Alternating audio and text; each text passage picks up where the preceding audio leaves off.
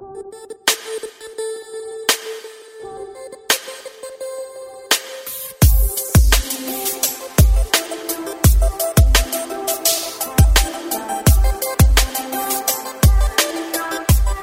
dia, boa tarde, boa noite, nossos queridos ouvintes do podcast da Cinematologia. A gente voltou. A gente voltou depois de a gente sumir, como a gente sempre faz, eu acho que essa é a nossa marca, sumir. Depois de 500 episódios gravados e não lançados para vocês aí ficarem na curiosidade de saber, meu Deus, sobre o que eles estão falando. A gente voltou nesse ano novo, em 2020, nessa nova década, ainda sobre questão, porque tem gente que fala que começa em 2021, tem gente que fala que começa em 2020, foda-se. Pra gente começar uma nova década e é isso que importa. E como o primeiro podcast da década, a gente não pode deixar de falar da maior premiação, entre aspas, aí do cinema, que é o Oscar. Mas já que o Oscar ainda não aconteceu, a gente vai falar para você, nosso querido ouvinte, que não sabe nada de Oscar sobre os filmes mais comentados do ano de 2019 que vão ser que estão sendo indicados as, os prêmios mais significantes da noite, que vai acontecer no dia 3 de fevereiro de 2020. Se essa informação estiver errada, você não me corrija, meu querido ouvinte. Então vamos lá. Vamos apresentar a equipe, a equipe né, para essa nova temporada. Eu nem sei qual temporada a gente tá, a gente tá na quarta, quinta, sexta, décima oitava, talvez. Não importa, né? O importa é se a gente, se a gente vai fechar a temporada. Que isso talvez a gente não. Que talvez não aconteça. Então, vamos lá apresentando a nova equipe que vocês já conhecem. Talvez vocês não conheçam, porque eles participaram de muitos podcasts, mas já que eu não tenho mais controle do que foi postado, do que não foi postado, eu não sei se vocês já os conhecem. Mas é o Gustavo Show. Dá um oi. Olá, pessoas. Voltei. Eu gravei sim um podcast que foi publicado e tantos outros que vocês nunca terão prazer de ouvir. Sim. E a Tawana Uchoa. Dá um oi. Oi, pessoal. Eu também participei de vários podcasts que não foram pro ar. É, e você não culpa isso a minha pessoa. Que ela não tem nada a ver com isso. Você culpa isso ao nosso querido Luiz, que foi preso nesse meio tempo e a gente deixou de gravar. Luiz, manda um oi. Fala aí, galera. Show. Tô voltando aí da clínica de reabilitação, agora tô limpo. Há 12 horas. e tô voltando aí pro podcast. E rumo às 13. E rumo aos 13. E rumo às 13. Tudo certo. Então é isso, gente. Vamos começar então, porque não temos tempo a perder. Então, para você que chegou agora, ou chegou há uns dois minutos, a gente vai falar só rapidamente, vai falar assim, sinopse do filme e brevemente o que a gente achou, para você se situar e você sentir vontade ou não de assistir os filmes que estão sendo indicados ao Oscar de 2020, ok? Vamos começar então pelo filme chamado 1917. Eu vou ler a sinopse pra você que não sabe nada sobre esse oh, filme. Pera aí, não era Green Book, não? Quê? Green Book. Não tá entendendo o que esse você tá dizendo. Esse filme nunca existiu. O que? Um filme que fala sobre racismo dirigido por um branco? Tô zoando. Tá, vamos lá. 1917 trata de uma história que acontece no momento crítico da Primeira Guerra Mundial, onde dois soldados britânicos recebem uma missão aparentemente impossível. Uma corrida contra o tempo, os soldados devem cruzar o território inimigo, tá, tá, tá, coisa de guerra. Filme de guerra, ponto. E aí, galera? O que vocês acharam desse filme? Filme de guerra, filme de guerra, só um detalhe, filme de guerra pretencioso, que é, ah, gravamos em um plano só, ah, olha que lindo, olha como a gente consegue fazer as coisas. Com Roger Dickens na direção de fotografia, bom, né, falar isso, que ele é bom no que ele faz. Uhum. Só que a pretensiosidade desse filme já me afasta um pouco dele, que ainda não estreou nos cinemas brasileiros quando a gente tava gravando esse podcast. Sim, mas a gente conseguiu ver, né? A gente já viu esse filme. Pô, filmaço. Puta filmão. Filme top, irmão. Top. Não, esse daqui a gente pode falar a verdade, que esse daqui vai estrear no dia 23 de fevereiro de 2020. Ninguém ainda viu porque a gente não apoia pirataria. Uhul! Uhul! Aê! Então, a gente vai falar dele muito superficialmente, por isso que ele foi escolhido para ser o primeiro, porque esse vai ser, a gente vai só fingir que a gente sabe do que a gente tá falando, a gente não sabe. O que eu sei sobre esse filme é que é um filme de guerra, tem um cara de Game of Thrones e ganhou o Globo de Ouro. E foi uma grande surpresa. Ou não, não sei. Eu nem, nem sabia que esse filme existia, na verdade. Até ganhar o Globo não de Ouro. Não importa o Globo de Ouro, o Globo de Ouro não conta pra porra nenhuma. Globo de Ouro é tipo premiação da toda team, mano. Eu acho ele ridículo. Vou contar uma história pra vocês. O Taron Egerton, o cara que fez Elton John no filme do Elton John, ele ganhou o Globo de Ouro de melhor ator, né? Em comédia. É, como comédia. Um dia antes, ele organizou um jantar, um jantar com os votantes do Globo de Ouro com um show exclusivo do Elton John. Caralho! Qual o critério dessa merda? É isso. É isso. Essa informação tá quentíssima, do, direto dos, do, do Twitter, das fontes mais seguras que vocês possam Ó. imaginar, direto de Hollywood, que o Luiz tem O contato. me mandou um zap aqui diretamente. Caralho. Explica essa, Bolsonaro. Porra, tô zoando.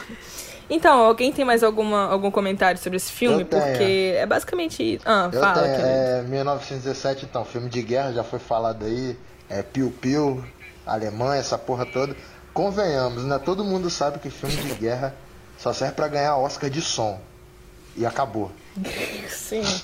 Aí Sim. o cara inventa fazer essa porcaria É. em plano sequência, aí bota o Roger Dickens lá, aí fala, não, vai dar certo aí porque o Roger Dickens é foda. não, irmão, é só, é Uhum. só negócio de som mesmo. Eu acho que foi uma forma despretensiosa, ou talvez não, que eles arrumaram de tentar incrementar um filme de guerra. Porque, tipo, o filme de guerra tem meio que um estereótipo. E aí eles procuraram ver como é que eu posso fugir desse estereótipo de filme de guerra, o que é que eu posso fazer aqui para que esse filme se torne diferente. Sim. Isso foi o que eu percebi, assim, das poucas coisas que eu vi sobre esse filme. O que, que a gente pode fazer pra fazer um filme que se trata sobre a Primeira Guerra, que todo mundo já sabe o resultado, fazer, um, fazer algo que as pessoas assistam, né?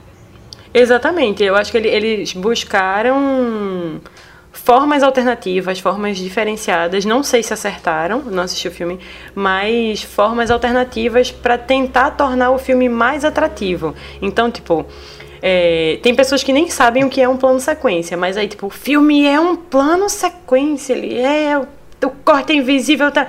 Aí vão assistir para tentar entender o que é que é isso. Saca? Então eu acho que eles, eles buscaram essas coisinhas assim, um pouquinho diferentes do que tradicionalmente é feito num filme de guerra, pra tentar chamar um pouco mais a atenção pra esse filme em específico.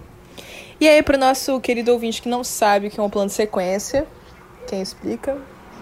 É um plano que segue. Como é, menino? É, mas explica pra pessoa que não sabe o que é o plano de sequência. Plano de sequência é quando você pega o diretor, o cara que filma, ele pega assim, não desliga a câmera, ele vai filmando o filme, os atores vão fazendo as coisas, ele não desliga a câmera. Tipo Birdman. É tipo. Birdman. Plano sequência é isso. Então, bora pro próximo filme. Ô, rapidão. Eu tô vendo aqui a lista. A, a- uma, uma produtora que produziu o Joker é a mesma produtora de O Irlandês. Sabia que, que o Bradley Cooper é um dos produtores de Joker? Tô vendo aqui agora. Sim, pois é. Então agora, gente, vamos, vamos focar, vamos focar.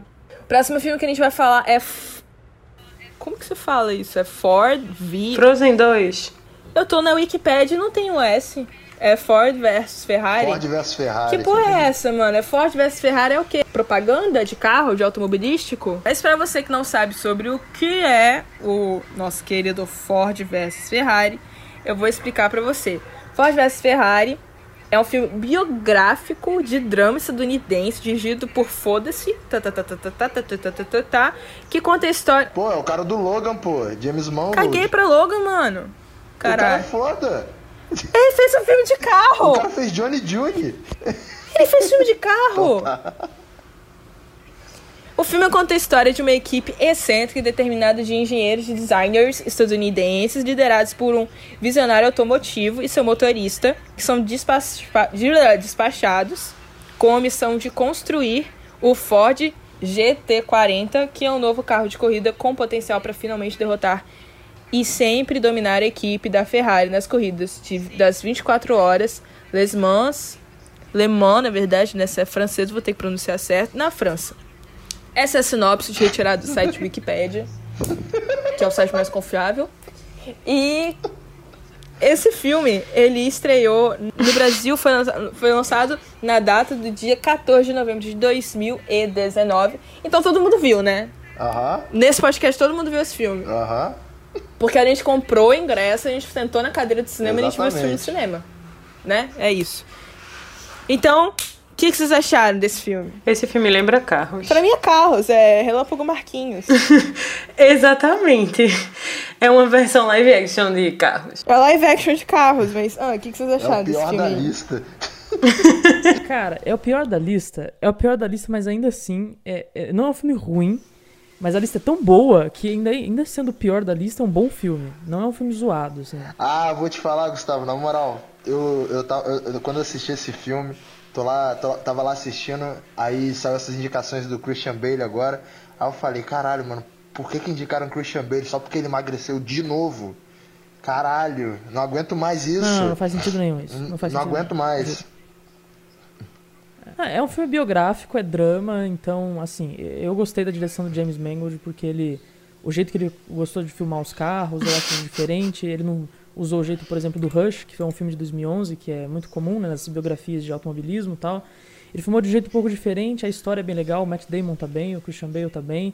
É um filme de carro, uma biografia de carro. Tipo, é o máximo, é o mais legal que esse filme pode chegar, entendeu? Não tem como ficar mais Esse legal é que aquele tipo de filme que você vê na tela quente numa segunda-feira, não é filme do Oscar. Exatamente, exatamente. Porque até pelo tema, ele, eu acho que ele restringe um pouco, né? Não, assim, é, é- é- quem gosta de corrida vai gostar desse filme aí. O problema, o problema por exemplo, eu, eu, eu não sou fã de, de corrida de carro. Eu acho que é legal a primeira volta, depois é toda uma repetição. Agora imagina 24 horas de corrida. É só coisa de louco. Aí você tá vendo o filme. É um filme E é longo um filme, caramba. e é um filme Ah, longo. o, o filme demora duas horas pra começar a corrida, pô. Duas horas. A corrida é a melhor parte do filme. É comprido, é. Que é o final. Que é o final. E, na real, eu, eu quando esse filme lançou, é, eu tenho dois amigos muito próximos que eles são viciados em carro. Por, por consequência óbvia, eles são dois homens brancos heterossexuais. E eles são obcecados por carro. Obcecados. Eles estavam tipo assim, não, porque a gente vai no cinema hoje como se fosse o evento da década. Eu, puta que pariu, é o filmaço que tá no cinema, né? Aí eu, pô, que filme vocês vão ver? Eles, Ford versus Ferrari. A gente vai ver. É... a gente vai ver uma corrida de carrão com Christian Bale no cinema. Aí eu, caralho, é isso. Próximo filme, esse filme a gente vai ter que passar o tempo merecido, porque esse é o, ma o filme mais longo que eu já vi depois de, sei lá, muito tempo. A gente vai falar agora sobre O Irlandês. O filme que mais polêmico do ano. O filme mais polêmico do ano, depois de Joker. E depois de Ford vs Ferrari, óbvio. Meu Deus. O filme mais polêmico do ano, porque o cara fez 3 horas e meia, 3 horas e 29 minutos de filme. No Netflix, num streaming, num streaming que você pode pausar. Mas na verdade, nesse filme você não pode pausar. Porque se você pausar é, irlandês, você, tá, você vai estar perdendo a experiência do filme. Não pause Na irlandês. verdade, não. O Pablo Vilhaça vai puxar seu pé à noite. É, não pause o irlandês se você ainda não viu. Você dá um. Coloca uma fralda geriátrica, assim. Você não bebe nada durante o dia que você vai ver. Não come nada também pra não dar aquela vontade, né? etc, etc. Não faz nada. Você acorda e pensa, hoje eu vou assistir o irlandês. Aí você começa umas 9 horas da manhã, que você vai terminar o filme às 11 da noite. Olha só, eu vou dar, eu vou dar uma recomendação médica pra quem quer ver esse filme. Se você vai no banheiro antes de ver esse filme e durante 3 horas e meia você não consegue deixar de ir no banheiro, tipo, é impossível passar 3 horas e meia sem ir no banheiro, procure um médico o mais próximo da sua cidade. Essa é a minha recomendação pra quem quer ver o irlandês. Ah, mas 3 horas e meia é muito tempo. Cara, procura um médico, sério, você tem problema no seu rim, de verdade. Sabe o que eu acho legal? Vocês falando isso tudo aí, eu pausei. Eu comecei o filme bem despretensiosa. Aí eu não tinha olhado quanto tempo o filme tinha, né? Tudo bem, passou um tempo, passou mais tempo, e o filme. O filme é, é bem legal, mas aí o filme, né, não, não, não chegava a uma conclusão. Não assim, tipo, não chegava a uma conclusão e eu precisava fazer outras coisas. E ele, eu, não, eu, não, eu não tinha separado aquele tempo pra ver esse filme. Entendeu? O problema foi esse.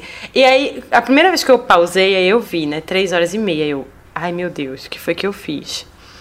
Aí, assim, eu fui. eu- Agora você tá dentro de um É. que você não pode sair, velho. é isso, tudo bem. Mas enfim, pro nosso querido amigo que tá com preguiça de ver irlandês, como eu estive durante muito tempo, o irlandês é um filme que vale a pena ser visto e fala e conta a história do caso de Frank, o que era Frank Sheeran, que foi conhecido como The Irishman, ou seja, o irlandês, que é um sindicalista com ligações com crime organizado, que antes de falecer em 2003 confessou ter assassinado o líder sindical Jimmy Hoffa. O filme é estrelado por Robert De Niro, Al Pacino e Joe Pesci, com Frank The Irishman, foda-se. É um filmão, é, assim, a minha visão é que a, a, produtora responsável por esse filme, os produtores, eles olharam e pensaram: vamos fazer um filme que não tem como dar errado. Vamos chamar um diretor foda e um elenco foda, acabou o filme aí. E aí falaram: Scorsese, manda bala. Aí ele fez assim: ó. Ele viu que Avengers tem três horas. E aí ele falou: se Avengers tem três horas. Três e meia. Três e meia. Se Avengers tem três horas e meia, meu filme vai ter três horas e trinta e um. E foi fez o filme. Tô zoando. Enfim, então, gente, agora parando de brincar, vou vamos exaltar esse filme, que esse filme é muito foda, bora lá. Filmão, cara. É, é um projeto de acho que mais de 10 anos do Scorsese que estava sendo feito, desde que eles pegaram o livro pela primeira vez para ler. É, é, inspirado num livro, né? Pra quem não sabe, é I Heard You Paint Houses é o nome do livro. É, é um projeto que estava muito tempo tentando ser feito, tinha vários obstáculos no meio do caminho de como fazer esse filme. Um deles, inclusive, para quem assistiu, ou para quem viu o trailer pelo menos, sabe que um dos obstáculos é a computação gráfica de rejuvenescer os atores e tal. E a Netflix deu dinheiro, deu o equipamento, deu tempo para ele fazer esse filme. E eu acho que o resultado foi muito, muito, muito, muito bom de verdade. Me patrocina a Netflix. Quem mais? Gente, a gente tá falando de irlandês agora. A gente passou 15 minutos falando de Ford versus Ferrari, agora a gente tem que passar 3 horas e meia falando de irlandês. Cadê o Luiz? É porque quando o filme é muito bom, a gente não consegue. É, eu falar. acho que é verdade. É porque é um eu filme falo, muito. Eu... Ah, fala, Luiz, fala. O, o, irlandês só tem um defeito. Um defeito. Aquela lente azul do negro, aquele irrita. Irrita demais. Aham, uhum, aquela lente azul bizarra. Só isso, gente? É. Por mim podia ter 4 horas e meia, tranquilo, sério. Tipo, quando acaba, quando você acaba o filme, você fala, meu, podia ter mais, assim. Eu queria ver mais, eu queria ver o final, eu queria ver ele falando mais coisas, sabe? Nossa, eu, eu acho a cena final desse filme a melhor do ano, a melhor do ano, disparada, melhor que Parasita final. É Porra. incrível aquilo, cara. É incrível aquela cena final. Ela traz muito significado, uhum. não só do filme, mas eu acho que um significado até externo, sabe? Trazendo os filmes de máfia, o que aqueles caras significaram pro cinema de máfia mesmo. Dá um ponto final para tudo isso, uhum. um ponto final tão digno e tão bonito, sabe? Nossa, lindo. Esse é o filme de máfia que ninguém fez. Sim, eu acho que é. o, o difícil de falar sobre irlandês também é porque ele segue uma narrativa, só que ele segue uma narrativa muito longa e é como se você estivesse vendo uma série de vários episódios, assim, vários acontecimentos na vida de um personagem. E é um filme que te prende muito porque não é um, uma narrativa chata ou tediosa ou óbvia, entendeu? Então, quando você acaba de ver um filme com tanta informação, é difícil você pegar um aspecto só, ou é difícil você exaltar uma coisa só. Eu, eu achei o Irlandês um dos melhores filmes do ano até ver Parasita. Mas a gente não vai falar de Parasita agora. Mas Irlandês é um, é, o Irlandês é um filme assim espetacular. Eu realmente recomendo que quem esteja tá com No segundo lugar do ano. É, sim. Perdeu pro fulano ali. É, quem, quem não assistiu ainda, existe uma. Existe um site que eu, que eu vi que eles dividiram o irlandês em episódios. Eu não vou falar aqui porque Ai, gente, eu discordo. Olha, eu vou ver assim. Eu vou falar um negócio pra você. Se você maratona 13 Reasons Why, se você maratona You, se você maratona Sabrina, você querer dividir um filme desse em quatro episódios, você é uma vergonha, cara. Sério, que vergonha você. Eu acho também, mano, né? Você. A, a, galera tá acostumada a maratonar a série 12 horas por dia. Por que, que você não a assiste a porra assiste de um filme de 4 horas? São oito episódios de uma hora, chato pra boné. E aí, quando chega o irlandês, que é dos Martin Scorsese, cara, não vamos dividir em quatro episódios, porque, nossa, gente, três horas e meia. Ah, por favor, gente. Dá uma licença, sabe? Cara, eu tô pensando aqui, você tem que ser muito otário pra gastar 13 horas da sua vida vendo 30 Reasons Why, né, cara? Exatamente, velho. muito Porra. otário. Ah, vai, vambora, vai. Próximo filme. Não, mas ó, rapidinho, vocês falaram isso de dividir. Por que que vocês acham, então, que ele optou por fazer um filme de 3 horas e meia e não uma série? Porque ele é Scorsese. E são formatos totalmente diferentes. É, e o Scorsese ele olhou e falou: Eu sou Scorsese, foda-se. Se eu fizer um filme de 4 horas, as pessoas vão ver. Exatamente. Mano, o cara é foda, velho. É foda, foda-se. Isso é verdade. Ele falou: Foda-se. Se fizer um filme de super-herói, eu vou fazer também. Não, mas eu não digo, eu não digo pelo, pelo tempo, não. Porque assim, como ele foi via Netflix. Tipo, é muito bom. Então ele dava pano pra manga. Eu acho que poderia ser uma boa série. É isso que eu tô querendo dizer, entendeu? Tipo, não é que, tipo, ah, ele não poderia ter feito um filme de três horas. É que ele poderia. Uh, Ah, merda. Você disse que Scorsese não poderia fazer um filme de três horas. Sai, do podcast. Não, não disse isso. Eu disse que ele pode fazer isso. Sai do podcast. Tá bom, gente. Tchau. Não, daqui agora. transformar o Lobo de Wall Street em série. Eu acho que assim, eu acho que assim, se você se você tá encerrando, você tá falando pondo ponto final em filme de máfia, você tá colocando esses caras pra falar sobre esse tema, uma coisa tão pesada quanto morte e tudo que esse filme trata, a série destrói essa narrativa. Mas um seriado, se você dividir isso em três episódios, a, a toda a noção de, de, de completude, de infância, que mostra ele na guerra, mostra ele jovem, mostra ele velho e até o final, essa noção de completude de tempo, que é o que o filme quer falar, que é, Ia ser o muito tempo passa pra diluído, né? mundo. Essa é a grande mensagem do filme. Uhum. Eu acho que isso se perde totalmente se você dividisse isso em três episódios. Assistisse um agora e amanhã outro depois. Você se desconecta, você sai daquilo que o filme é tão bom em fazer, que é te deixar preso na história. E no final você sentir mesmo quando o cara morre. Gente, não é spoiler, tá? É história. O cara morre. Ah, ei, nossa, não é spoiler nenhum. Eu já falei que, que ele, antes dele morrer, ele fala essas coisas. Eu acho também, eu acho que a magia do filme, que ele, ele optou por fazer uma parada diferenciada é, de um filme comum. Eu acho que a magia do filme, a magia do cinema é você a é você ter a possibilidade de você ficar sentado e você ter uma aventura totalmente imersa a um universo, a uma narrativa fixada ali. Na série você tem você tem episódios, então você fica um tempinho imerso, né? Você sai da sua realidade e tem a quebra. E o filme, ele não foi feito pra ter a quebra. Só que, é, às vezes tem, às vezes você pausa. E, eu- e beleza, tudo bem. ele- Não vamos falar mal da pessoa que pausa filme, sabe? Eu pausei, cara. Eu pausei porque eu tive um problema com o iFood, É mas. inevitável. Tudo, tudo bem. Não, ela começa o áudio dizendo: É um absurdo a pessoa que pausa. Aí ela termina falando do filme: Eu É pausei. que assim, tem uma diferença entre você pausar, você ir no banheiro, você tomar uma água, você resolver um problema com o seu iFood. Tem uma diferença entre isso, óbvio, e a diferença de você parar o filme com 40 minutos e terminar um próximo episódio no outro dia.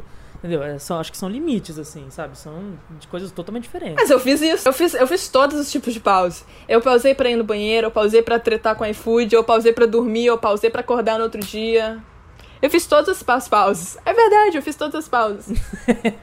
Não, não, não. Sua pausa foi inválida, então. E, eu- e eu admito que ficou. Eu, eu gostaria de não ter pausado tanto assim, porque eu gostaria de ter tido a noção de uma completude de uma vez só, entendeu?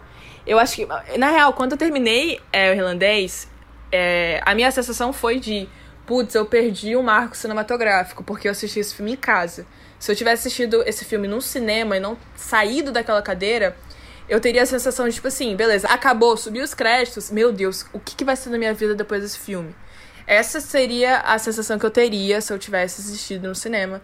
Mas não assisti, tudo bem, bola pra frente, galera. Não vamos nos martirizar por causa disso. Pessoal, esse é um teaser do nosso próximo episódio sobre streaming versus cinema. Tô brincando, sacanagem. Tá bom, beleza. Mais alguma coisa sobre o irlandês? Vou, vou trazer, vou trazer uma informação aqui Ah, de que o, o- o irlandês. Quente. Diretamente de Hollywood. O irlandês não é o filme mais longo da carreira do Scorsese. Ó, o cara fez um documentário sobre cinema italiano de 4 horas de duração. Segura essa. Vê quanto. O George o, o documentário do George Harrison é dividido em dois episódios também. E os dois são ambos gigantes. Mas é, É quanto tempo? mas é menor que o irlandês ainda. 208 minutos. Traduza isso. Traduz. Traduza. Ai, gente, mas assim, desculpa, documentário sobre o cinema italiano, desculpa, assim, É, não. vamos. Exatamente. Sim, sinceramente. Você velho. tem que usar uma droga de assistir. Mano, se todo cinema italiano fosse bom, não ficava na Itália. Já começa por aí. Próximo filme, próximo filme, próximo filme. Próximo filme, próximo filme, próximo filme. A gente podia emendar Once Upon a Time in Hollywood, já que você falou de cinema italiano. É, eu não gosto do Tarantino. Não vou falar do Tarantino agora, não. Gente, só pra falar uma coisa pra vocês, meu querido ouvinte. A gente fez um episódio sobre Tarantino em que eu passei a humilhação de ter que elogiar o Tarantino. Eu, pessoalmente, não gosto do Tarantino porque ele é um filho de uma puta. Mas eu tive que elogiar o Tarantino. E é uma coisa que eu não vou, não, não vou fazer de novo. Não vou elogiar o Tarantino nesse podcast. Vamos pro novo filme, Jojo Rabbit. Foda-se, Jojo Rabbit. peraí. Peraí, a gente gravou um podcast de Tarantino. Eu A gente gravou? podcast. Não sei. Você tava bêbado, cara. Não, você tava bêbado. Ok, vai, segue. Bora, Jojo Você Rabbit. tava bêbado porque eu participei. Se eu participei, você tava bêbado. É mesmo. Tá. Jojo Rabbit é uma sátira da Segunda Guerra Mundial. Novamente um filme de guerra. Depois eles ficam reclamando que 2020 vai ter guerra. Porra, faz culturalmente estão enchendo o americano de hambúrguer do McDonald's de guerra, mano. Como é que acha que o Donald Trump não vai acordar no dia querendo fazer guerra? Caralho, enfim. É uma sátira da Segunda Guerra Mundial que acompanha um garoto alemão solitário e a visão do mundo de Jojo, né? O garoto é o Jojo, vira de cabeça para baixo quando ele descobre que sua mãe solteira está escondendo uma jovem judia em seu sótão. Basicamente essa é sinopse, não vou falar mais nada sobre esse filme. Esse filme tem data de lançamento no dia 6 de fevereiro de 2020, então também é um filme que ninguém assistiu. Não é mesmo, colegas? Uh, claro que sim. Não assistimos. Mas hipoteticamente, se vocês. Passou no Festival do Rio. O filme foi exibido no... Então tem no Brasil. Tem, tem possibilidade da gente Eu ter assisti visto. no festival. Eu assisti no festival. É, hipoteticamente, se vocês assistiram em alguma outra plataforma que seja lícita, o que que vocês acharam do filme? Olha só, se você não assistiu esse filme, eu vou te dar o papo. É o Esqueceram de Mim na Segunda Guerra Mundial. Justifique a resposta. Por que é, esqueceram de mim? Cara, ele é uma criança que ele fica sozinho na casa dele. Ele tem naturalmente um, um inimigo ali, é, que é. E, essa é a, a grande dúvida do filme, né? Se os inimigos, se ele começa a ter empatia pela criança judia, ou se o exército nazista é mesmo amigo dele, como ele realmente acha. É um moleque com muito tempo livre, com muita porcaria na cabeça, e a história acompanha o moleque. É é um Esqueceram de Mim na Segunda Guerra, não tem muito o que justificar. A mãe, o pai ausente, é o filme com o pai Não, não, ausente. não. O pai foi comprar cigarro, só que em outro país. O pai foi comprar cigarro, meu, é. Mas é um bom filme, gente, de verdade. Pô, é um filmaço mesmo. Ó, na moral, eu, eu, eu defendo a vitória da Scarlett Johansson como atriz coadjuvante nesse filme. Foda-se quem acha outra coisa. Ela tá muito bem no filme, cara. Eu acho que todas as atuações são muito boas nesse filme. Tanto do menino, que eu fiquei surpreso do quanto ele atua bem, cara. Que atuação O legal moleque, desse o moleque é maneiraço, velho. Sam Rockwell. Cara, pra mim, Sam Rockwell, você coloca no filme, ele rouba a cena de uma forma inacreditável. Nesse filme não é diferente. Quem é o ator? Quem é o ator? É o Timothy Chalamet? Não. Porque ele que faz o- as únicas crianças de Hollywood, é- ele faz todas as Não, é um crianças. pouquinho melhor ator, o menino. Todos os pré-adolescentes de Hollywood ele faz. Qual é o nome do ator? Roman Griffin Davis. É Ele é novo? criança, É. ele tem tipo 12, A 10, criança. 12 anos. É novo. em tempo é novo. Ela quis dizer novo em filmes. Se eu dessa deve ser a estreia dele, ele deve ter feito algum filme de terror merda, tipo re- reboot do grito. Nossa, o moleque manda muito bem. assim. Scarlett Johansson merecia a mesma indicação de melhor atriz coadjuvante por esse filme. Porque é um dos papéis, eu acho que mais sensíveis dela, assim, que eu lembro recentemente, sabe? É, fora Marvel e tudo mais, eu acho que ela tá muito humana, ela é uma mãe, ela é super preocupada com o filho, só que ao mesmo tempo ela é preocupada com o motivo da guerra também. É uma pessoa que tá preocupada com se a Alemanha vai perder ou vai ganhar e as consequências disso. Que papel legal, cara. Eu bastante, daria né? dois Oscars pra ela esse ano, por esse e por História de um Casamento, mas chegando lá eu explico melhor. Então é isso, mais alguma coisa sobre esse filme? Assistam, assistam esse filme, é muito bom. É, assistam um filme básico não tem muito o que falar, né? É o clássico filme de guerra com o pai do, a ausência, no pai, a ausência do pai. E com o plus de fogo nos nazistas. Fogo nos Dirigido nazistas. pelo cara de Thor Ragnarok, hein? Ó, caralho, tá Ragnarok, mano. É isso. Enfim, Scorsese chora.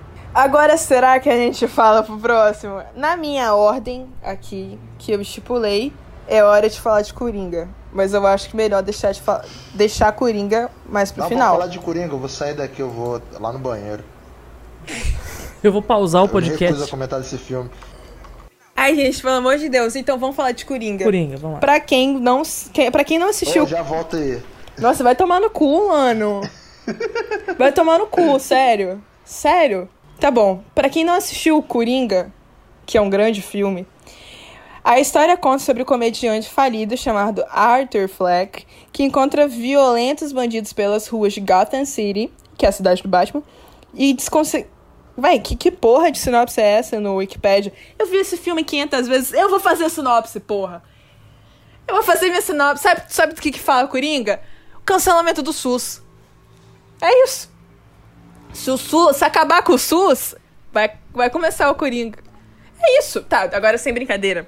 Coringa fala sobre a história de um comediante que, assim, de um homem que queria, que quer ser comediante, que se chama Arthur Fleck, em que Ele é ruim, ele não tem graça.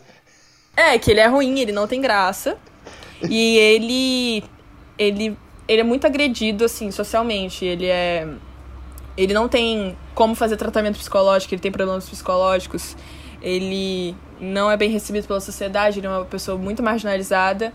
E é isso, e dentre outras coisas que você tem que assistir o filme para entender, ele vai criando uma pequena raiva, uma pequena revolta, e aí ele cria um alter ego para ele, um personagem, que é o Coringa. Que o Coringa todo mundo já conhece, é o dos quadrinhos, é aquilo que ele é o vilão dos quadrinhos.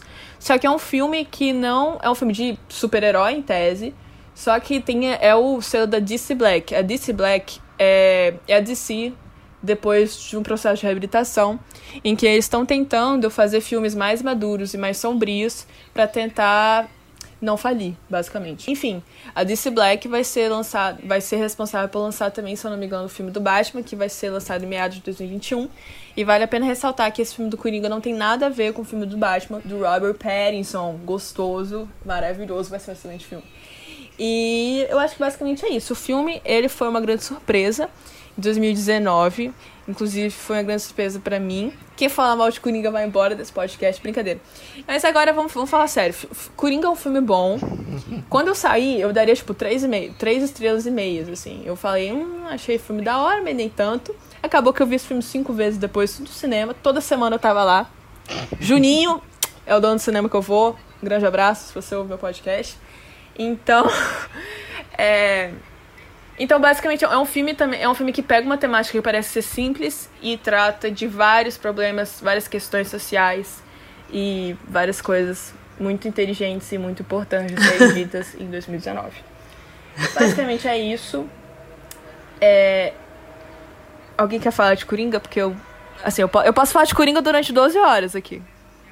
Meu, Coringa, assim. Coringa pra mim eu acho que é um filme que. É, é tem um apelo grande por causa da atuação do Joaquim Phoenix. Eu acho que o grande mérito desse filme, e eu acho que dessa produção, é de ter trazido o Joaquim Phoenix para esse filme e ter feito ele entrar no papel de verdade. A atuação dele é muito boa, isso não tem discussão nenhuma. Mas é um filme que também é um subproduto de tipo de uma empresa que tenta se reinventar, que tenta é, se colocar aí como né, o selo da DC Black, de tentar se colocar aí num, como uma empresa que faz filmes que pra gente que pensa, um filme de arte. Eu não sei qual é o objetivo dele de verdade, mas acho que trazer o Joaquim Phoenix para esse filme mostra esse um desespero, talvez, mas uma pelo menos uma tentativa de guiar o mercado para falar, olha só, a gente tem personagens, a gente tem super-heróis, são filmes de quadrinhos, só que a gente pode fazer filmes é, contemplativos, filmes de Oscar com esses personagens, sabe? É, ao mesmo tempo que ele é um bom filme, e isso é, tem defeitos dele também, mas eu acho que ele é um produto. O, a, o problema com o Coringa, para mim, o grande problema é ele ser produto dessa coisa maior, sabe? Dessa empresa que tenta se reinventar e querer pegar esses personagens e achar que colocar um diretorzinho mais ou menos e um baita ator vai, sabe? E funcionou, chegou no Oscar, só que e aí? É datado isso? Como que isso vai funcionar daqui pra frente? Uhum. Eu acho que esse pra mim é o grande problema. O Luiz que tava falando que ia falar mal de Coringa, não vai falar, não? Eu vou falar mal de Coringa, não. Eu, eu acho Coringa um bom filme. Não, mas falando sério agora, é, eu, eu, eu, acho que ninguém esperava esse sucesso que o Coringa foi. O Coringa, desde que ele foi planejado lá atrás, ele já tinha esse apelo popular por causa do personagem e tal. Só que aí a galera, assim, vamos dizer, mais crítica, já tava assim com o pé atrás. Porra, estão usando a Coringa de novo. Tem nem ideia. Usaram em 2016 com o Jared Leto, estão fazendo outro filme desse cara. Porra, aí vai passando o tempo o Coringa vai lá e ganha o Festival de Veneza. Isso ninguém esperava isso. E pronto, aí caiu no gosto da crítica, chamou a atenção de todo mundo e cresceu e se tornou isso aí que vai tirar, vai tirar o Joaquim Fênix finalmente da fila do Oscar.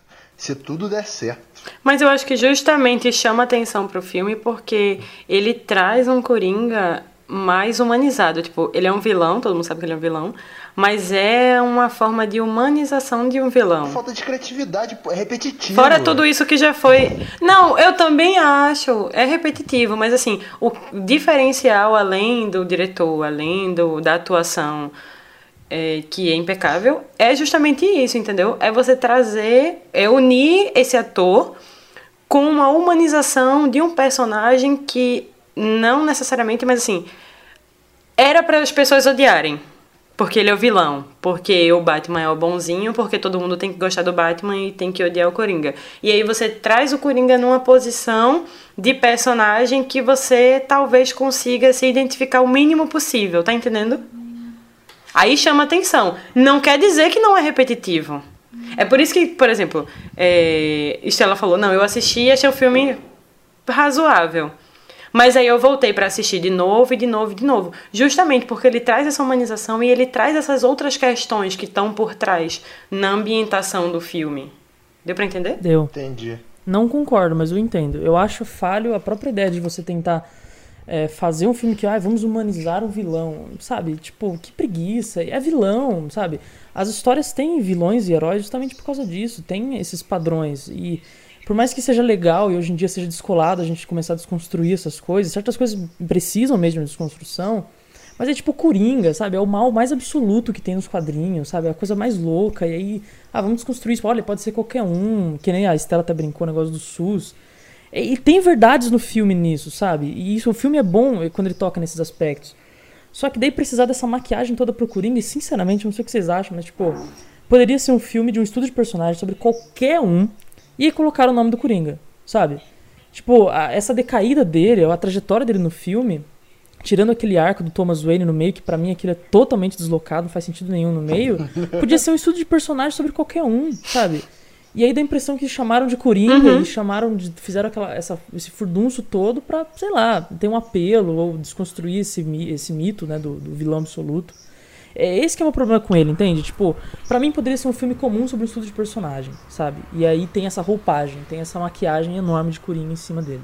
Pô, eu, eu, eu concordo em parte com o Gustavo, porque. Convenhamos, que- que- quem já viu Taxi Driver no Coringa não é novidade nenhuma. Porque o Taxi Driver faz exatamente isso. Exatamente, cara. É, Exatamente. o o rei da comédia. comédia. Alô, Scorsese, patrocina nós. Entendeu? O, o, o, o filme é bom, eu, eu, eu- não vou negar, eu, eu gostei muito do filme. Eu saí do, do cinema falei, pô, esse filme é foda. Só que eu, eu, eu fui conversando com meus amigos depois, a gente falou, o filme falta, falta esse quê de originalidade, de inventividade. Tanto, eu, eu- faço até uma piada com o pessoal que o Todd Phillips pla- plagiou o Scorsese, né, nesse filme. Porque realmente plageia. Só que, pô, o cara plagia tão bem que é bom. Aí eu, eu não sei se. Eu não sei se esse se, se, se torna válido. Mas é bom. Coringa também é um filme que não é pra todo mundo, assim.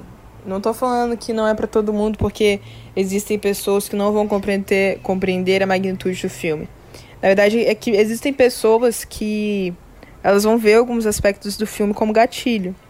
E eu acho que o filme ele poderia ter um avisar que ele é extremamente violento e que ele lança temáticas em que pessoas que se aproximam é, do Coringa, e isso não é tão incomum assim, pessoas que têm algum tipo de transtorno mental, elas não dever, elas, elas deveriam ter sido avisadas, assim. Porque é um filme muito pesado, é um filme muito violento, e é um filme que mexe muito com a gente.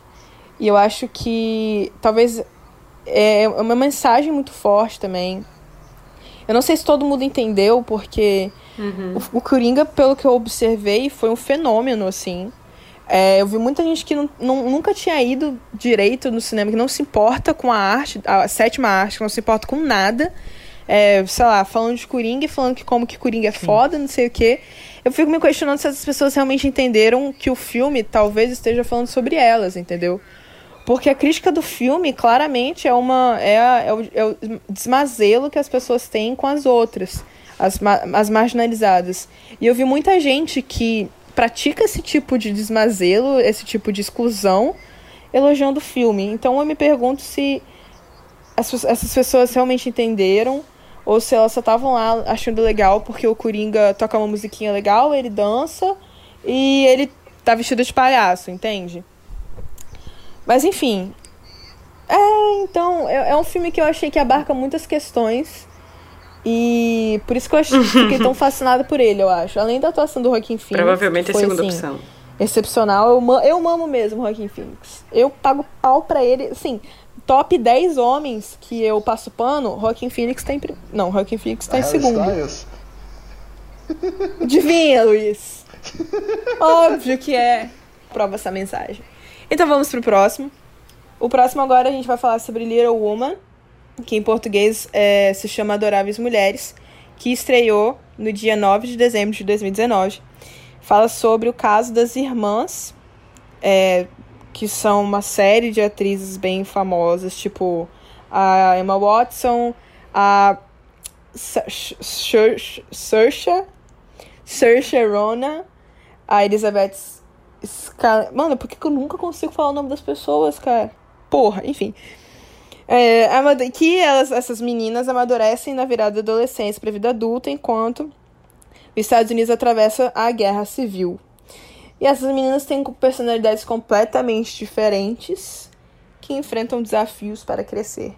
Basicamente, essa sinopse, que é dirigido por uma mulher, então é um filme com uma temática bastante feminina, ou seja, é um filme de mulheres para mulheres. Então, se você, homem, achou um filme razoável, você tem o direito de ficar quieto. Então, gente, o que, que vocês acharam? Ó, eu acho que é bom falar primeiro que já é, uma, é, é adaptação de um livro muito antigo. Uhum, e já tem um filme, e não é a primeira, exatamente. Já tem um filme, acho que de 84, se não me engano. É uma minissérie já, de é, 2017 também. Da BBC, né? Que também Uhum. conta a mesma história. Então, assim, e aí tem, também tem outra coisa, um pequeno detalhe. Se você já maratonou Friends inteiro, você já tomou spoiler desse filme, você nem sabia. Bem... Você vai lembrar disso só depois. É, tem um episódio que tem um spoiler de, de, de Little Woman. O próximo filme, Marriage Story. Eu vi muita gente falando bem desse filme, muita gente falando mal. Eu não entendo por quê, porque ele é um filme ok. Ah, é um filme. É um filme bom, Vá. sabe? Tipo, é um filme da hora. Mano, é não. Sei lá, eu não sei se eu sou insensível, se eu nunca amei ninguém pra sentir o que eles estão sentindo, mas. Outra coisa que eu vou falar aqui: Adam Driver é feio, foda-se. Não, esse é Fala o aí. pior debate que o Twitter lançou em dezembro. Mano, que merda falar que Adam Driver é bonito, mano. O cara só é branco e alto, mano. Supera, velho, supera. Tá, então a gente começa a falar do filme? História de um casamento. História de um casamento. Mas enfim, pra quem ainda não viu, Marriage Story se trata sobre um divórcio. Essa é a sinopse do filme. É isso que eu tenho pra falar. Então, eu vou, vou contar uma história. É, dizem as más línguas aí que esse filme é baseado em fatos reais do casamento do Noah Baumbach com a. Caralho, a Jennifer Jason Lee, a, que foi indicada ao Oscar pelos Oito Diados no filme do Tarantino. Que. É, di- Caralho. diz a história que o Noah Baumbach traiu ela pra ficar com a Greta Gerwig. Uou! Só que nunca saberemos se isso é verdade. Que é diretora de Lady Bird E Little Woman. Aí, e Little Woman. exatamente. Eu acho que esse filme, ele é um filme bom, é um filme com uma temática muito diferente, assim. Eu nunca tinha visto um filme que trata sobre um divórcio, pegando a parte jurídica do filme, pegando... Você nunca viu Kramer vs Kramer? Não, nunca vi. Você tem algum problema com isso, cinéfilo? Cancelada. É, é um filme que é uma, é uma, é uma abordagem muito, muito bonita, assim, muito sensível sobre um divórcio que divórcio é o final do amor e o cinema hollywoodiano ele sempre vende o amor, então esse filme ele vende o oposto disso, então eu achei isso bem legal. As atuações, eu achei, as, achei boas atuações, sabe? Eu vi muita gente comentando que. Ah, porque não quer dizer que os. que quando o ator grita, quer dizer que ele sabe atuar. Mas eu achei que foram boas atuações. Você viu o sofrimento de um, de um momento tão difícil na, na vida de duas pessoas que já se amaram um dia na, no rosto de Scarlett Johansson e do Adam Driver. É muito difícil olhar pro rosto do Adam Driver às vezes. Mas. Sabe, eu, eu, eu gostei desse filme, eu não entendo por que, que ele. é, Por que, que ele foi tão criticado, por que, que ele foi tão menosprezado. Eu realmente não entendo. Não, eu achei. Eu achei ele muito longo. Assim, é um filme bonito. Ele retrata o divórcio de uma maneira diferente, de uma maneira um pouco mais amigável, porque mesmo quando você vê os advogados, né, tentando fazer o que eles sabem fazer, é, você vê o casal tentando independente dessa briga judicial, eles tentando ter um relacionamento o mínimo saudável porque eles têm um filho. E aí ela fica o tempo todo fazendo ele entender que ele precisa ser mais sensível.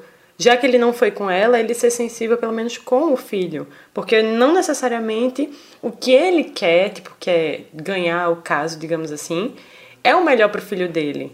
Então eu acho que o, o filme ele é muito sensível em mostrar esse momento do, da separação, mas eu achei um filme muito longo. Eu acho que o filme se resolveria em um tempo menor.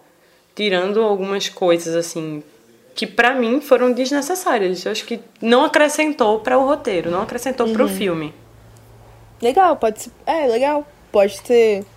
Pode ser essa crítica mesmo que as pessoas que cancelaram o filme deveriam ter feito ao invés de ter simplesmente cancelado o filme. Mas. Sabe o que eu acho muito bom nesse Fala. filme? Não sei, me conta. Não, pode. Não diga lá. Não, sabe o que eu acho muito bom nesse filme? É, o, o- a Scarlett Johansson, eu, eu, que nem eu falei em Jojo Rabbit, eu não preciso nem comentar o ano incrível que ela teve em fazer dois personagens muito humanos. É, ela foi mãe nos dois personagens, tanto em Jojo Rabbit quanto em História de um Casamento, mas person- personagens muito diferentes, mas muito humanizados. E ela dá um show nos dois, eu não preciso nem comentar isso. A, a questão com o Adam Driver é que ele é perfeito pra fazer o Zé. Sabe o Zé? Tipo, é ninguém. Ele, ele é o cara perfeito pra fazer um cara que podia ser meu vizinho, que podia ser meu primo, que podia ser um. Não, tô falando sério. É, é, ele passa essa, essa, essa impressão de que ele não é aquele cara. E eu acho que ele ser feião, assim, aquele estilão estranho dele, ajuda nisso. Ele não é o cara idealizadaço, ele não é o Brad Pitt passando por um divórcio, sabe? Ele é um cara que ele interpreta, ele age, e em História de um Casamento ele é bem isso. Eu acho muito relacionável. Por isso que eu gostei tanto desse filme, sabe? Eu vejo o diálogo que os dois têm, eu vejo as conversas que eles têm, e eu vejo que podia estar acontecendo do meu lado, sabe? Com alguém que eu conheço, com um amigo, com. Sabe? Eu acho que esse é o grande mérito desse filme, dele ter Sim. entendido o divórcio, ter entendido essa relação dos dois, Sim. que é muito difícil, como algo muito humano. Sabe, são dois seres humanos, não é plástico, não é cheio de conversas rebuscadas ou diálogos hollywoodianos. Eu acho que ele dá uma mudada nisso. E aí ele perde o ritmo. E é isso que a Tawana falou. Ele fica lento, ele fica arrastado, porque é, nessa tentativa de talvez humanizar mais a coisa e mostrar mais o dia a dia e mostrar mais cenas, filmar muito, né? Tem muitos, cena, muitos takes esse filme, né? De ângulos diferentes, a mesma cena tal. E nessa ânsia de filmar bastante, ele perde o ritmo e fica longo e lento e devagar. Só que ainda assim, eu acho que é, é um defeito pro grande mérito desse filme, que é tratar esses dois personagens dessa forma humana, sabe? Nossa, eu acho que você falou uma coisa extremamente importante. E é isso. É isso, eu acho que você fez uma boa, um bom apegado do filme. E é isso. Próximo filme? Próximo filme é polêmico, hein? Segura essa. Você que ainda tá aqui com a gente, a gente tá chegando no final, mas a gente não pode não deixar de falar sobre o polêmico Tarantino. Once Upon a Time in três pontinhos Hollywood é um filme que em português é Era uma vez em Reticências Hollywood. É um filme que eu não consigo dizer sobre o que é, mas eu vou tentar. É do gênero, é é uma comédia e é se passa em Los Angeles lá nos anos 60 e é uma história alternativa no- na qual o ator de televisão, que é o Leonardo DiCaprio, e o dublê, que é o, Tar, que é o Tarantino, que é o Brad Pitt, já envelhecido embarcam numa aventura para tentarem criar um nome, para tentar assim, se firmar na indústria cinematográfica de Hollywood. Enquanto isso acontece paralelamente, tem a história da Sharon Tate, que, enfim, é, todo mundo sabe o que acontece, mas se você não sabe, eu vou explicar. Sharon Tate foi uma atriz que ela era casada com o pedófilo Polanski e ela foi assassinada enquanto ela estava grávida pelo Charles Manson. Não, não foi por, pelo Charles Manson, mas foi pela galera que seguiu Charles Manson, que é um- uma pessoa. é, não vou dizer doente, porque, enfim, eu não sei se ele tem uma doença, eu não quero tirar o crédito das pessoas que têm doença, ele só é uma pessoa. Ele é morto. É, Isso sim. ele tá morto. Ele morreu. E foi uma pessoa que, enfim, uma pessoa bem ruim na história, né, dos Estados Unidos, que cometeu vários crimes. é, e eu não vou dizer que ela é doente porque eu não quero tirar. É, não quero taxar uma pessoa como doente, às vezes, porque talvez ele não seja, ele só seja uma pessoa ruim mesmo, que essas coisas acontecem. E esse é o cenário do filme do Tarantino, que foi estreado no Brasil no dia 15 de agosto de 2019. Foi um filme muito bem recebido pela crítica e é um, é um filme é um filme divertido, achei, é um bom entretenimento, assim, me entreteu. Não vou falar bem do Tarantino nesse podcast, não. Eu, eu vou fazer minha ressalva, é, uma ressalva bem básica desse filme. É o seguinte, eu, eu, eu gosto muito do Tarantino. O Tarantino foi um dos casos que me puxaram pro cinema lá atrás. Só que, convenhamos, o, o, o Tarantino já não não consegue emplacar um, um super filme desde que a Sally Mank, a montadora dele, morreu. Isso em 2010, se eu não me engano agora. Todos os filmes de lá pra cá tem, tem esse problema de ritmo. Você pega aí o Django, que demora um pouco para engrenar, Os Oito Odiados, que é o maior exemplo disso. E eu acho que o Era Uma Vez em Hollywood também tem muito disso. Que, né, como eu converso informalmente aí com o pessoal, o filme teve muito pé e muito carro. É, resumindo assim. Só que, no geral, eu, eu, eu acho esse filme o, o mais sentimental do Tarantino por causa daquele final e tudo que ele quis é, representar com aquilo. Porque o, o, o, ele tem esse amor pela Hollywood antiga, Hollywood clássica tal. Tanto que a polêmica toda do papel da Sharon Tate, lá da Margot Robbie, não tem muitas falas. É, ela funciona mais como uma figura simbólica e tal. É, é válido para o roteiro deles. É um pouco problemático, sim. Só que para a proposta do filme se torna válida, e isso eu não sei se se justifica ou não no final, mas é plausível. É, eu, eu, eu gosto, mas eu não sei se é essa porra toda aí que tá na crítica, não. Não sei se merece esse tanto de reconhecimento que tá tendo, mas é um baita filme. E é uma das mais significativas. A cena de violência do final é uma das mais significativas da carreira dele. Ele fez algumas muito marcantes, tipo a de Django, que eu acho a mais significativa de todas. Mas nesse filme, o, o a, historicamente, e, e, tudo que envolve aquela cena do final é uma das melhores dele. Assim. Aquela cena, eu digo, os últimos 15 minutos daquele filme, eu acho um dos mais importantes da carreira dele. É, sim, é um, é um filme muito bom, assim. É um filme que.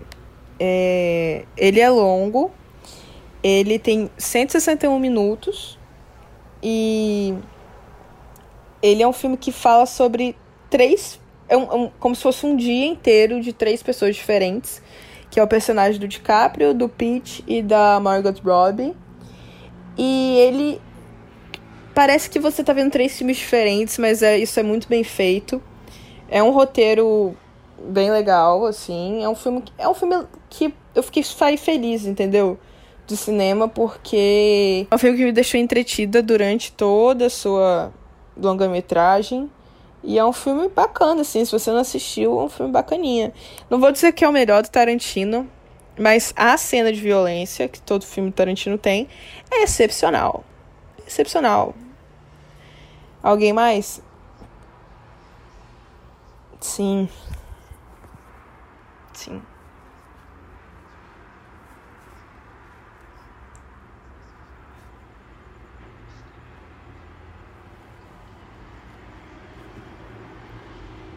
Eu acho também.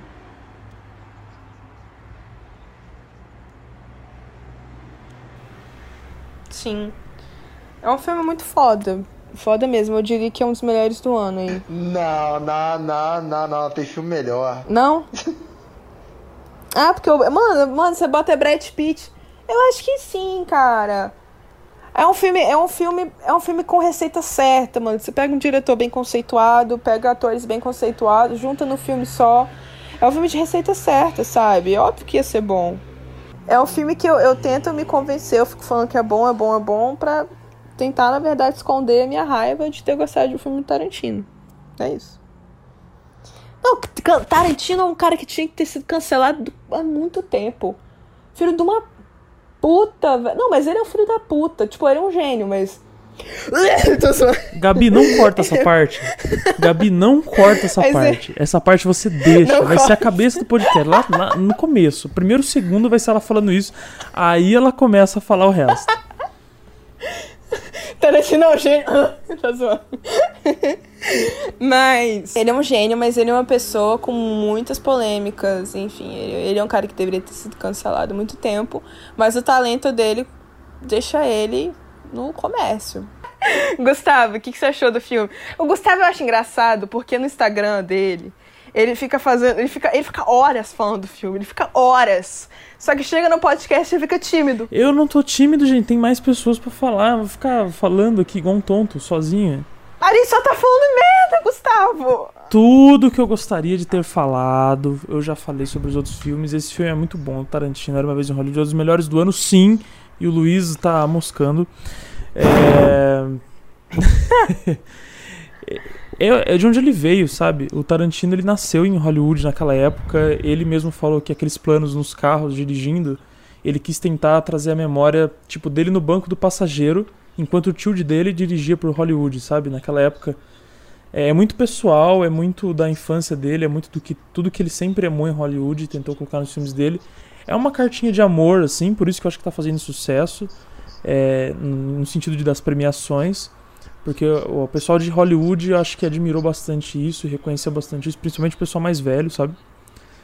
Uh, por isso que o tanto hype, ele, beleza, eu também concordo que ele não, não, sobrevive ao hype, ele não sobrevive, ele não é tão bom quanto esses prêmios, esse, essa notoriedade dele que tá fazendo. É um dos melhores do Tarantino, é um dos melhores do ano, mas assim, bem menos, sabe? Ainda assim é um baita filme por ter toda essa carreira. Eu acho que é um filme muito maduro, Luiz. Você estava falando sobre é, um filme emocional e tal. Eu acho que é um filme muito maduro do Tarantino, porque é, é, ele sabe trabalhar, soube trabalhar o tempo e, cara, esse negócio de dois dias, ele é muito Pulp Fiction nesse sentido, né? Não por ir e voltar, mas tipo um período de tempo muito curto. Eu acho que ele resgata coisas da carreira dele que deu muito certo e ele sabe trabalhar isso de uma forma única e muito consistente, sendo muito maduro. Porque tudo que é feito com amor. o amor é o tempero da vida, Tawana. O amor é.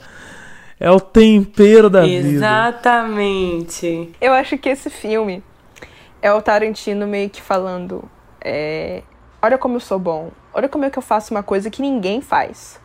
Olha como é que eu faço o Brad Pitt dirigir um carro durante três minutos e vocês vão continuar pagando pau pra mim. E é isso, ele conseguiu. Eu posso fazer um disclaimer aqui? Um disclaimer sobre justamente essa personagem da Margot Robbie. Eu vi essa semana no Twitter a cena que ela tá dirigindo o amor é em silêncio por 20 é segundos. É aquele, aquele frame do pé assim, da Margot Olha Robbie. Olha como o Tarantino assim, sabe escrever personagens de mulheres. E aí tem um clipe dela em silêncio dirigindo por 20 segundos, sendo uma ironia, criticando isso. Eu acho que é uma crítica que pode ser feita a várias outras coisas do Tarantino. Só que assim, no caso de falar da Sharon Tate, tipo, há muitos anos, desde praticamente a morte dela, ela é tratada na mídia em Hollywood como a garota que foi morta pelo Charles Manson. Nunca pensam ela pelos filmes que ela fez, pelo talento dela, pelo talento, infelizmente foi embora muito cedo, sabe? É sempre é estigmatizada como a garota que foi morta pelo Charles Manson. E o Tarantino dá um para ela nesse filme, acho que uns 15 minutos, sabe? Dela sentada, assistindo o filme dela, e ele usa a filmagem original da Sharon Tate, ele não regravou com a Margot Robbie é, ele dá uma vida, ele dá um sentido uhum. para aquilo, que não estava falando sobre maturidade, que é inédito na, na, produção de Hollywood.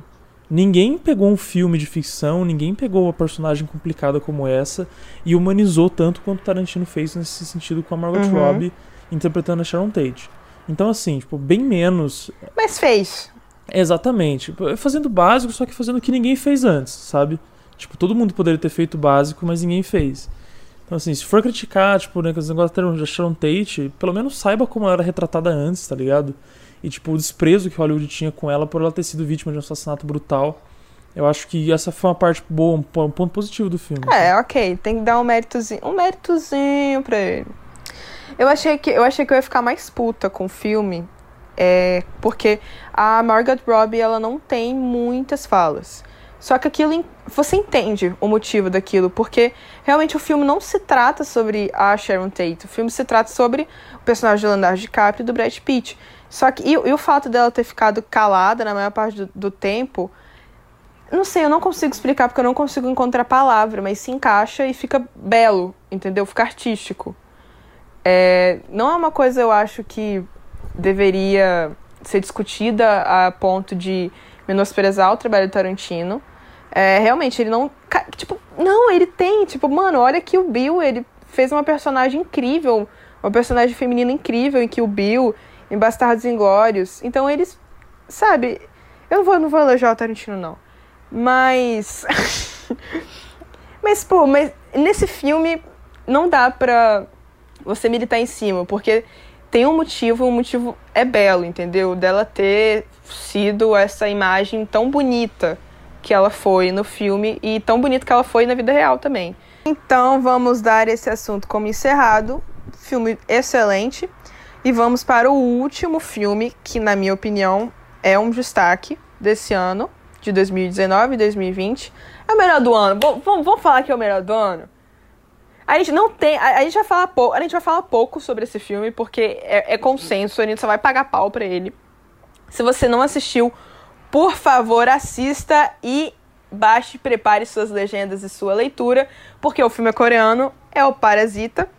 E qual é a história do filme Parasita? Luta de classes! Luta de classe, mata burguês, safado, filho de uma puta. É isso. Come americano, Bacurau. É isso, tô zoando. É o Bacurau coreano. É Bacurau coreano esse filme aí. Tá, vamos lá. É, fala sobre uma família que tá desempregada, que vive num porão sujo, no, nos subúrbios da Coreia. E uma obra do acaso faz com que o irmão, o primogênito, eu não sei, eu acho que é o primogênito, ele consiga um emprego e ele vai arranjando um empreguinho pra família inteira, dando os pulos lá, tá, tá, tá, tá. E no que que isso dá, você não pode esperar para saber. Você tem que assistir esse filme. Esse filme eu demorei muito pra assistir, mas é um filme muito foda. Incrível, é um filme incrível.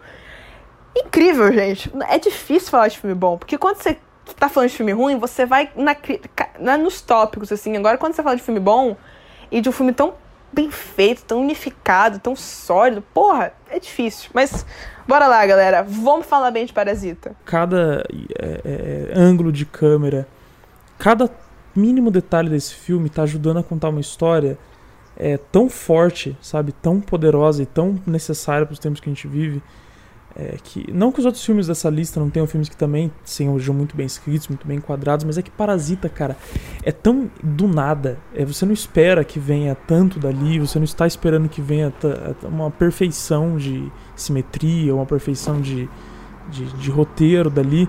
E aí você vai ficando, caramba, não acredito, cara, que filmão, que filmão, que filmão, e vai escalando e o final é catártico, assim, sabe? É, é um filme que ele é perfeito nesses mínimos detalhes, sabe? Nos enquadramentos, nas falas do roteiro. E é muito difícil nessa lista você achar, talvez, por mais que tenha, que nem eu falei, outros filmes que sejam bons assim, mas talvez seja difícil você achar um filme que seja tão complexo nesse sentido, tão cheio de significado durante toda a sua duração, durante todos os seus enquadramentos, é, quanto Parasita. Eu acho que ele é muito único nessa lista por causa disso e por isso que eu acho que ele é fácil o melhor filme do ano passado. Eu, eu, eu- vou complementar isso aí que o Gustavo falou. É, é- é exatamente isso. Eu, ainda vou. o grande público, cara. é- é- geralmente filme coreano não chega pro grande público, né? Porque ninguém quer ver filme coreano.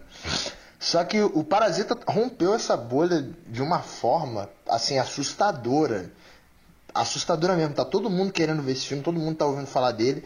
E, vamos dizer assim, é, o, o público médio, o público médio que não, não, não percebe tanto esse negócio de enquadramento, ele vai, ele, ele vai, ele vai ter essa resposta em. Se, vai, e caralho, ele vai ter toda essa noção de como que o, o plano funciona para contar a história, isso vai ser induzido na cabeça dele e ele não vai saber disso. Beleza, concordo. Só que se a pessoa não perceber isso, a, o próprio roteiro já é um roteiro eletrizante. Aí chega na metade do filme, tá, o filme tá caminhando pra uma coisa. Aí rola aquele plot twist do meio e você fica assim, caralho, que porra é esta? O que que vai acontecer? E depois o filme desenrola e você só surta. tanta proporcionalidade. Isso eu acho muito bonito, assim. Eu acho que é uma coisa que me passa, pessoalmente me emociona muito, porque a gente nunca deu espaço. Eu digo a gente, nós ocidentais, a gente nunca deu espaço para um filme oriental, né? E eu acho que talvez esse seja o primeiro passo para que a gente deixe de ser tão egocêntrico culturalmente e a gente busque filmes diferentes. Então, eu acho que Parasita é um filme que eu espero que ele não seja esquecido. A versão coreana, né? Porque estão falando que vão fazer uma, uma, uma versão americana. Não vai ser E- esquecido, cara. Não vai ser esquecido. Eu acho que esse é um filme que a gente vai discutindo por daqui 10, 15 anos, cara. É um daqueles filmes que vão continuar. Eles vão. Sempre vai ter uma discussão atual dentro desse filme pra gente continuar discutindo ele, sabe? É, eu espero que não seja esquecido. Então, enfim, basicamente é isso. Eu acho que um dos motivos de eu ter deixado ele por último, não só porque é uma lista pronta que o Luiz mandou, é porque eu acho que é um filme que a gente pode não só extrair a mensagem dele, mas extrair também a mensagem do que é um, um país que não tem muita. não é muito conhecido pelo cinema. Ele tá chegando tão longe. E isso eventualmente pode ser a gente. Hashtag valorize o cinema nacional. Hashtag valorize o sistema nacional. Isso aí. É, então, podcast chegou. podcast chegou no fim. Felizmente ou infelizmente, muito obrigada para você que nos ouviu até aqui. Desculpa pela gritaria, desculpa aí pelas agressões verbais que a gente faz aqui, mas nós somos amigos, então é permitido. Durma bem, tenha um bom dia, trate as pessoas com gentileza. Nos siga se você ainda não nos segue no Twitter, no Instagram, curte nossa página no Facebook. É a Cinematologia. vou repetir. Cinematologia. E se vocês gostaram, é, eu convido vocês a ouvirem os nossos antigos podcasts, nossos antigos programas que foram lançados, que são poucos, tô zoando. Então é isso, gente. Muito obrigada pela participação de vocês, pelo apoio de vocês. E mande mensagem pra gente, comenta, manda no Twitter, fala assim: Ô estagiário, manda um beijo pra fulaninho do podcast. Tô brincando. Mas enfim, gente, é isso. E até o próximo episódio, daqui a duas semanas.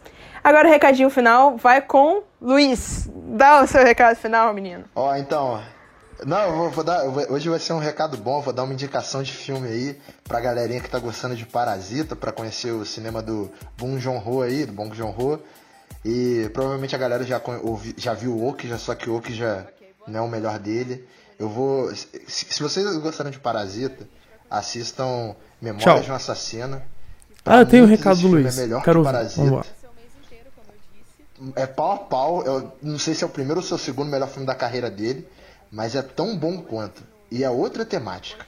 Fica aí a indicação. Aí sim, hein? Pô, aqui tem cultura, cara. Que orgulho.